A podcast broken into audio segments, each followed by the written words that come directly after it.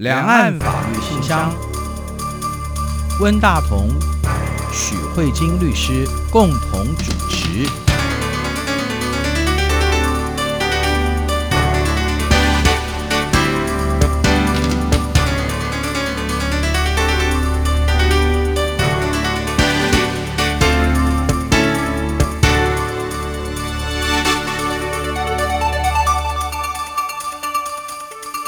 听众好，这里是中央广播电台两岸法律信箱，我是温大同。听众朋友大家好，我是许慧金许律师。许律师，我们的立法院在五月一号通过了人工生殖法的修正草案。透过这个修正草案的话，把代理孕母合法化哈。这件事情从新闻当中来看，有些人是推动了相当久的时间哈，就是从一九九六年行政院法规会就开始拟出了这个草案。到二零零四年，当时的卫生署长陈建仁，他要以公民会议的模式来做出了有条件开放代理孕母的这样的一个决议。到了二零一二年，那时候的国健署的署长邱淑媞举行了第二次的公民会议当中，也事实上也在讨论基因性代孕的可能性哈。而且在二零一二年的时候，民意调查发现有八成的台湾人哈支持或者是不反对代理孕母哈。可是这个案子呢，经过了这么久的努力，一直到了今年的五月一号才通过了一读哈，可见它也是蛮艰辛的一个过程哈。那我们知道这个代理孕母这一件事情，其实在全世界的范围里面，在各个国家之间的立法也有相当大的不同，对不对？那许律师，您跟我们介绍一下你对这个议题的看法。关于代理孕母，其实争议还蛮大的，就是这个目前在世界上没有。什么特定的主流或非主流？嗯，只能说有几种不同的趋势。一种是有一些国家就是明文想着说，如果他都不去规范代理孕母的状况的话，会变成法没有管，会变成一切都会地下化，会更造成混乱。所以有些国家就直接开放。说，哎，我可以有这个代理孕母的方式，然后你们应该要怎么样透过契约的约定，要透过怎么样的生理跟社会的心理的咨询啊这一类的，它就有规定，嗯、有一个规范这样子。对，像这种有规范的国家，比如说像是英国啦、印度啊、泰国啊、美国的一些部分的州，他们就直接有明文规定。嗯，那有一些。国家是法律上没有规定，但是呢，实际上如果你做代理孕母的方式，他也不会禁止你。那至少有可能是他还在摸索，就是他不太确定法律要跑到哪一个阶段，是他可能会先让社会形成一个共识。对，所以这种我觉得也算是表面上是可以做代孕的国家。嗯但是有一些国家是法律上没有明文，但实际上你一旦做代孕的状况，也完全不能接受。那这种情况就是说，如果假设医生帮别人进行做代孕，嗯，或者是呃有孕母愿意帮人家做代孕，他们可能都会接受到惩罚，而且是刑事上的惩罚。哦。台湾现在是这个状况吗？应该是说台湾现在是没有代孕的，是完全都禁止的。对，所以我们看到很多新闻是有些人想要小孩，可是没有办法，然后也没有办法透过试管，什么东西都无法，他会跑到美国去代孕。像台湾现在的状况是说，很多人会跑到美国去做，然后回来再透过可能收养程序或者是一些程序，然后把这个代孕的小孩变成自己的。嗯、那这个是一种。可是我想要在节目一开始跟大家分享说，为什么这个世界各国的法制不一样，有时候确实也会造成小孩的困难。事实上，在德国就有一个小孩是透过代理孕母这样的方式生下来的小孩，结果他变成没有国籍。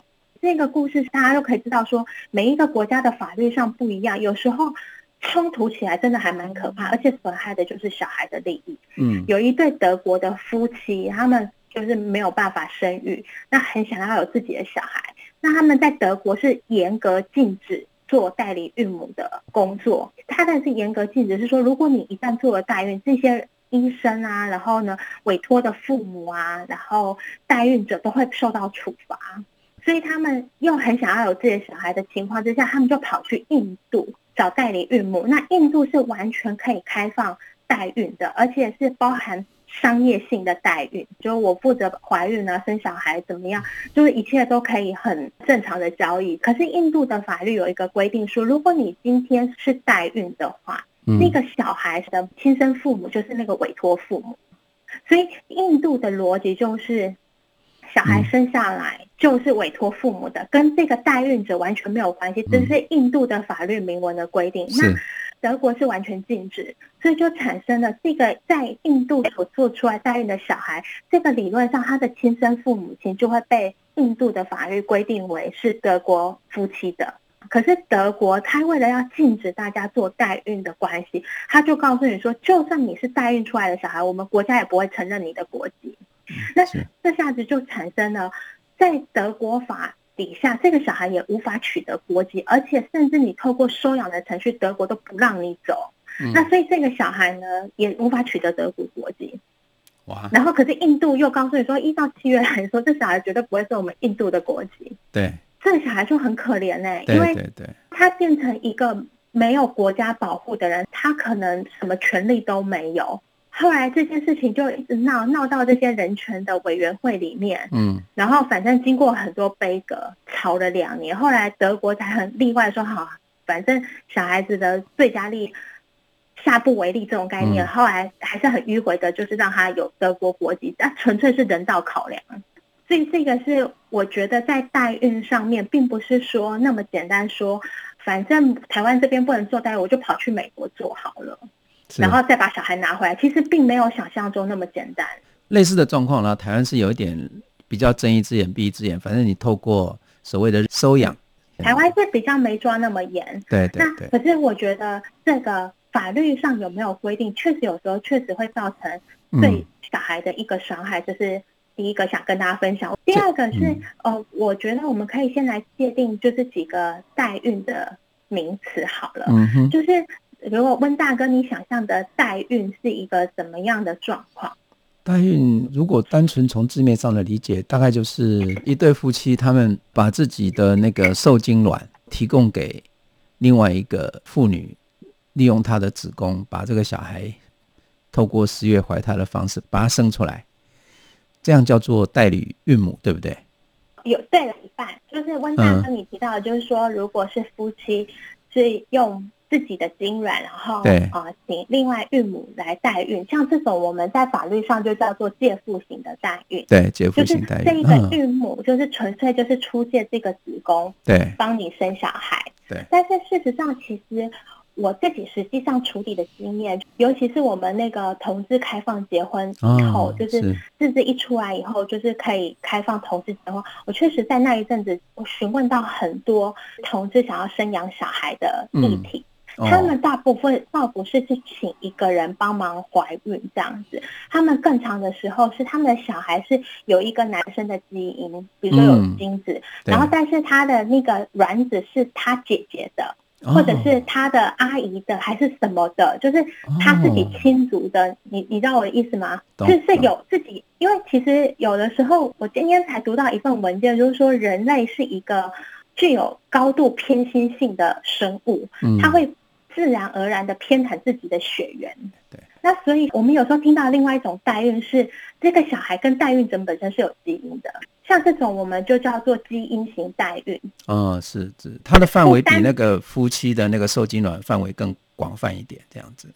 对，就是说，我们如果把代孕先不要以夫妻为主，嗯、因为还会涉及到捐赠精卵的问题。对，我们以代孕者为主的话，就会发现这个代孕者跟小孩之间有没有血缘关系？如果有的话，这种代孕就是基因型的代孕。是。那如果假设代孕者跟这个小孩本身没有任何血缘关系的话，那这种就是最纯粹的，就是所谓的借腹型的代孕。嗯、那为什么会做这样的分类？因为这也会涉及到。把小孩生出来的亲子关系怎么界定的问题？哇，对，这是第一种模式，说很复杂吧？对，有点复杂。因为大家还是会去处理代孕出来的小孩到底谁才是他的生母？那这个是一个分类的模式。那另外一种分类的模式就是从运作的方式来看，就是说，哎，你可不可以做商业操作？嗯哼，像印度跟泰国是目前。最开放的国家，他都没有去审任何委托父母的条件，只要反正你大家谈好，然后找一个人愿意也帮你生小孩，那就 OK 了。嗯、那有一些国家是没有办法做这样的原因，是因为这里面会卡住到就是子宫是不是可以出借的意义，嗯、人是不是可以作为一种工具？那这个部分有些国家就不准许那么开放，说可以做到商业型待遇，但是例外的情况可以做非商业性的，就是说如果你今天有符合一定的条件，那在政府的重重把关之下，我们例外的开。代孕的方式，嗯、让你也可以有自己的小孩。那像现在台湾现在一读所通过的法律，也是走非商业型的代孕。嗯、我们并没有走到那么前面说可以做商业性，嗯、我们还是走非商业性的，哦、主要是针对很想要有自己小孩，但是呃，可能女生是没有子宫的，嗯，或是子宫萎缩或者子宫病变疾病的这样的情况，她没有办法做生育的情况，嗯、那符合人工生殖法。的情况之下，再透过政府的重重把关，那可以例外的委托别人做代孕。那这种情况比较多的，可能是由美国啦、英国啦、香港啊、台湾也是目前是这个模式。嗯，这边所谓的非商业，它的定义是怎么定义的？它的非商业就是它的价格是被政府管制的。哦，了解。它的价格是被政府管制，它也你请别人待遇也是要付给他一定的医疗费。可是问题是。它并没有办法在市场上被喊价，它如果是商业竞争，就委托自由市场嘛。对对，哦，了解。对，然后可能有人会开出很高的价格，有些人可能会开出很低廉的价格，等等，就有不同的商业竞争。可是像如果是非商业性的话，他就告诉你说你符合特定条件，那你在签代孕契约的时候，政府会怎么帮你把关？比如说你要经过哪几道评估的手续？嗯，那你的医疗费用，除了医疗费用、怀胎费用，那你。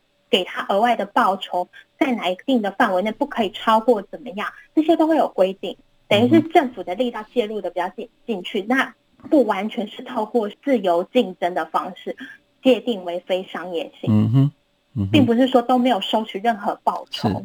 那这个就是说有没有自由市场的情况？哦，了解。好，嗯哼。那因为目前并没有那么多国家觉得说可以委诸自由市场，所以很多其实我们看到的目前世界各国很多还是都是落在非商业性，是目前采取最多的普遍的模式。Okay, 然后接下来我们可以看一下说，对先有经营型代孕、借付型代孕、商业跟非商业，以及各个国家对法治的开放与否以后。我们可能就会问说，到底代孕会产生什么样的议题？为什么全世界越来越统一、逐步统一的情况之下，为什么代孕有那么多不同的模式？嗯，问大哥，你对代孕有什么想法吗？呃，我觉得可能有一些人有这种需求吧。可是代孕有一个比较复杂的地方，是涉及到三方，嗯、就是除了委托父母以外，还有一个第三者。就通常我们法律人最多就是处理三个点。所构成的这个关系就已经玩不完了，就觉得太难了。通常关系如果存在一条线上面，对我们来说是简单的。可是如果今天只要涉及到三方，它的法律议题就会非常的复杂。那以代孕跟借精生子最大的不一样，就是一条是一条线的关系，另外一个是三点的关系。嗯，对。那所以你今天涉及到是你用第三人的身体。来进行做怀孕的行为，嗯、这个部分呢，有些国家最大的禁止的原因就是他觉得人生本身就是目的，你不可以做任何工具性的使用，嗯、做任何工具性的使用都是泯灭人性尊严的。那像这种国家，最主要都是以欧洲大陆为主，所以就像我们刚才在节目一开始跟大家提，像本国，它就是明显就直接禁止的国家。嗯、除了这种人性尊严这种比较。历史悠长的国家以外，另外还有一个就是宗教的。如果是那个宗教气息很浓厚的国家，那种国家也很多时候是没有办法接受代孕的。这个是呃站在否定的立场，这都是跟每个国家有不同的文化的关系。然后呃有一些国家会认为说，如果你从人性尊严的角度来说，我想要怎么运用我自己的身体，这也没有什么不行。这个是。关于人性尊严讨论，那另外其实我觉得最有趣的地方是关于很多女权主义者也是非常反对代孕的，嗯，会认为说你今天就是把女性作为一种怀孕生子的工具，所以这个议题里面算是女性主义者也有很多支持代孕，但同时也很多女性主义者是不支持代孕的。但是我觉得这里面有一个很好笑的团体，嗯，他们也是。否定代孕，可是他们并不是女权主义，他们是反女权主义的。嗯嗯。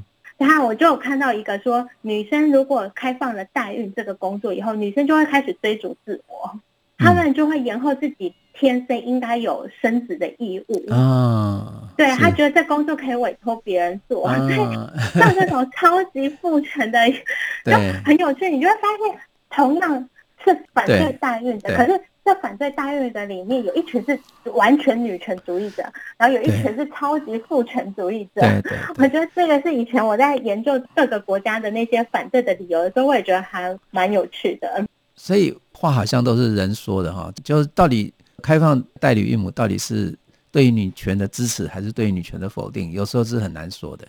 对，那另外有我觉得比较实际上的讨论，我们先不管这些意识形态，我觉得有一个比较实际的讨论是。尤其是在完全开放商业型代孕的话，确实可能会有产生人口贩运的问题。因为为什么呢？因为这会涉及到亲子的关系。比如说，小孩生下来，生母还是孕母这一个人的话，对对对。那因为我们所谓的法律上的生母，就是孩子是从你身上所出嘛。所以，所有的孕母，理论上应该都是小孩的生母才对。对对对对，至少从他在医院里面所看到的那个所谓的出生登记的时候，从己身之所出嘛，你从这个概念上来，从己身之所出，所以应该理论上小孩的生母都是孕母。那如果孕母同意呢，这个小孩给别人，嗯哼，甚至是拿有对价的方式，嗯，是，那你不是在卖小孩吗？对，有这个味道。所以他也会有处理，就是说，那如果这样的情况之下，今天来跟你委托的人，因为现在他都不管委托父母，今天委托的人来跟你讲说，哎，我需要有人代孕，然后生出来小孩你就把它卖掉了，那这个会不会，万一今天利益良好的制度被拿去其他的那种什么人口贩运分子来做这样的组织运作的话，就会担心有人口贩运，因为确实会感觉这个代理孕母好像在卖小孩。贩婴的这个疑虑，我觉得这确实是一个很实际必须要处理的问题。嗯、那这也会在很多国家在不同的模式，台湾其实也有处理到这个疑问。嗯、那等下我们会跟大家介绍。那另外一个就是除了性别、女权、人性尊严以外，还有一个，其实我以前在学校上课的时候跟同学们的讨论啊，我觉得以前我在社大教课的时候跟同学们讨论。啊，这很多学生自己都有小孩，不论是女生或男生都有自己的小孩。他们最好奇的都不是这些法理论讨论，他们最好奇的是亲子关系的混乱。就是说，那到底谁是他的爸爸妈妈？然后是从基因论呢，还是从身体论？嗯、他们非常关键是要叫谁爸爸谁妈妈，然后就开始担心，那未来以后如果我们法律上不是有一些。多少亲等以下是不能结婚的吗？啊，对。那这些怎么办？以后这些血统都没有办法追溯了。那我们最害怕产生这种就是基因突变的小孩。那这些怎么办？大家都非常担心，就想很多，你知道吗？嗯、那这确实也是一个需要讨论的地方。嗯、好，那我们就看到有这样几个呃模式，然后有这样的争议。那这些争议，比如说关于亲子关系的混乱，其实就会有人规定。你在委托代孕的时候要用谁的生殖细胞？嗯哼，你会发现有一个疑问出来，你不能视之为无稽。嗯，你应该去想，好，那如果大家担心亲子关系的混乱，那在法律上可以做的事情是，我们是否要做生殖细胞来做限制？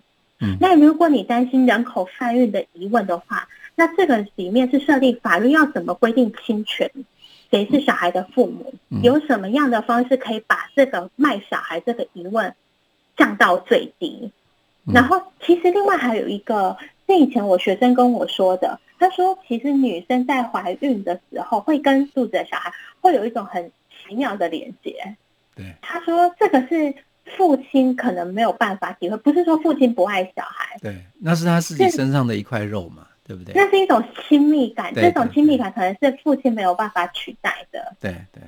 所以他们说，最担心的是，如果今天牵涉到的是三方的契约，今天万一其中一个孕母，嗯，他非常喜欢这小孩，他后来决定不按照契约履行了，对对，怎么办？好像有电影当中有类似的情节。然后另外同样的，嗯，毁约的不会只有代孕者，万一就是这个委托父母，他后来可能。两个人发现结婚不那么美好，吵架了，不想要了，离婚了，不想要小孩了。啊，对对对，然后大孕者怎么办？嗯，这些都会有一些相关的法律问题。那所以我们先把这几个问题点出来以后，我们休息一下，我们就可以来看看台湾在这一组法案我们是怎么规定的。嗯，好，我们休息一下，马上回来。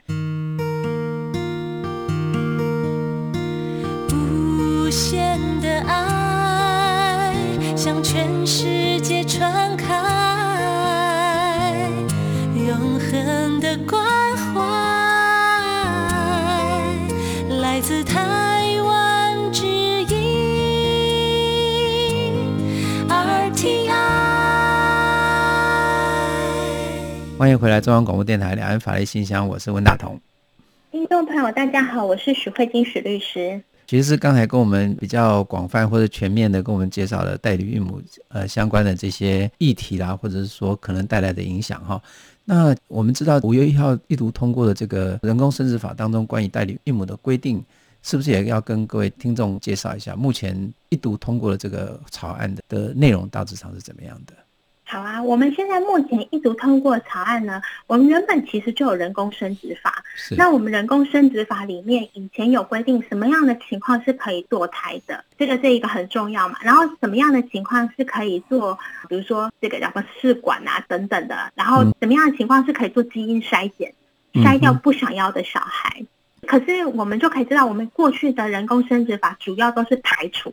排除我不要的，大部分都是以排除为主。嗯、那这一次就增加一个积极面向，除了排除以外，还有一个就是我怎么样可以透过其他的方式有自己的小孩。嗯，所以这一次最明显就是直接在法条上有明定代孕者，嗯，这个名字，就是说我们可以容许有请别人帮忙代理怀孕这个事情。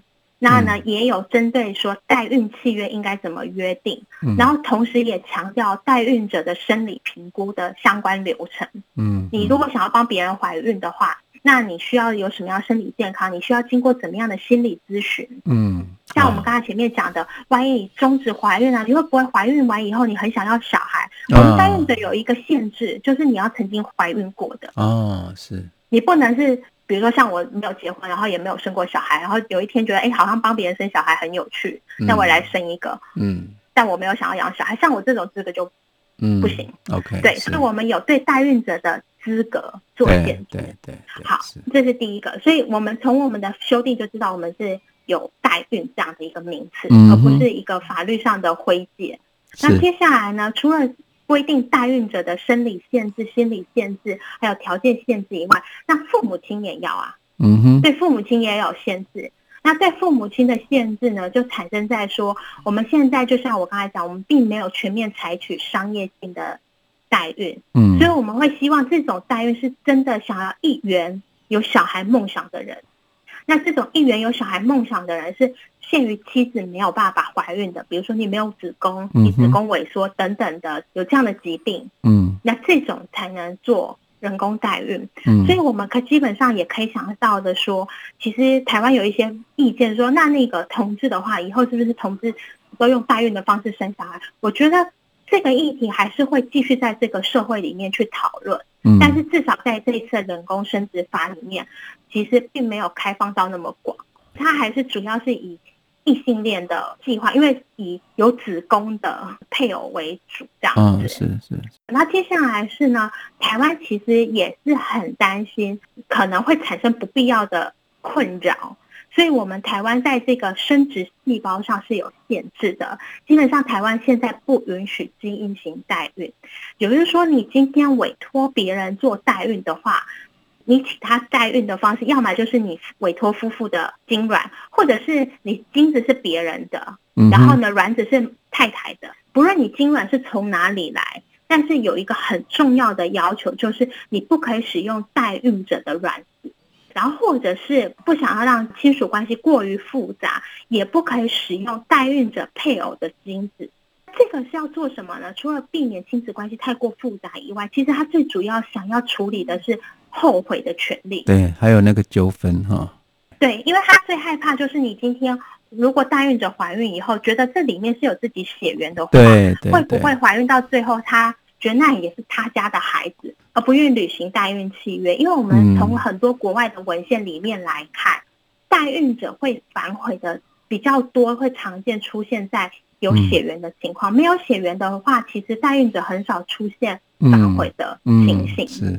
所以呢，我们增加了这个生殖细胞的限制，就是说啊，希望尽量跟代孕者跟代孕者的家族比较没有那么高的关联性。嗯。那希望减少反悔的机会。是，是。好，那接下来是还有一个蛮有趣，这是算是台湾比较特别的立法。就是说，在世界上很多国家都是直接会约定呢，小孩的生母是代孕者，然后呢，委托父母都是透过收养的程序变成自己的小孩。嗯，大部分的目前有实行代孕的国家，大概百分之九十以上的国家都是走代孕者是小孩的生母。嗯，然后呢，再透过收养程序变成委托父母的。小孩，因为收养视同为拟制血亲嘛，对对对，是这样子。那台湾这一段，我觉得算是走比较前面，比较跟印度比较像，就是我们就是很怕有什么反悔等等，所以我们就直接拟制为小孩一出生，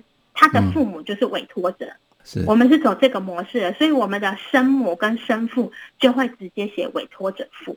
你就可以看到说，哎，台湾也是很认真在处理所谓的亲子关系的混乱，是不是要怎么透过收养？那我们就直接透过法律的拟制说，哎，你的生父生母就是委托者，代孕者是纯粹出借子宫的问题。对对。那我们为什么这样做呢？也是希望透过生父生母就是委托者的话，也希望减少代孕者觉得自己在卖小孩。是。有没有？因为如果你今天一开始生下来，生母是代孕者，然后到最后再。把父母换成委托的父母，他有一道多一道手续，好像是在卖小孩。嗯，对对，对。那他现在就是告诉你说，没有，你就是出借子宫而已，小孩出来就是父母的。嗯、我们也是希望透过这样的立法来减少人口贩运的疑虑。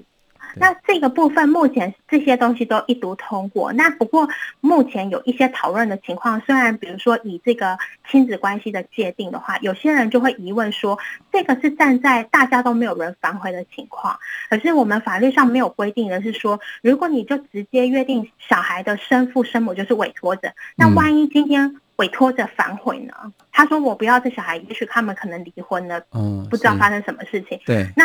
法律上并没有一个配套说是说代孕者也可以成为这个小孩的妈妈，嗯，对，或是第二选项什么的，对嗯，对对，没有，那这样子小孩就会变成他的拟制的生父生母，这个一开始就遗弃他了，嗯哼。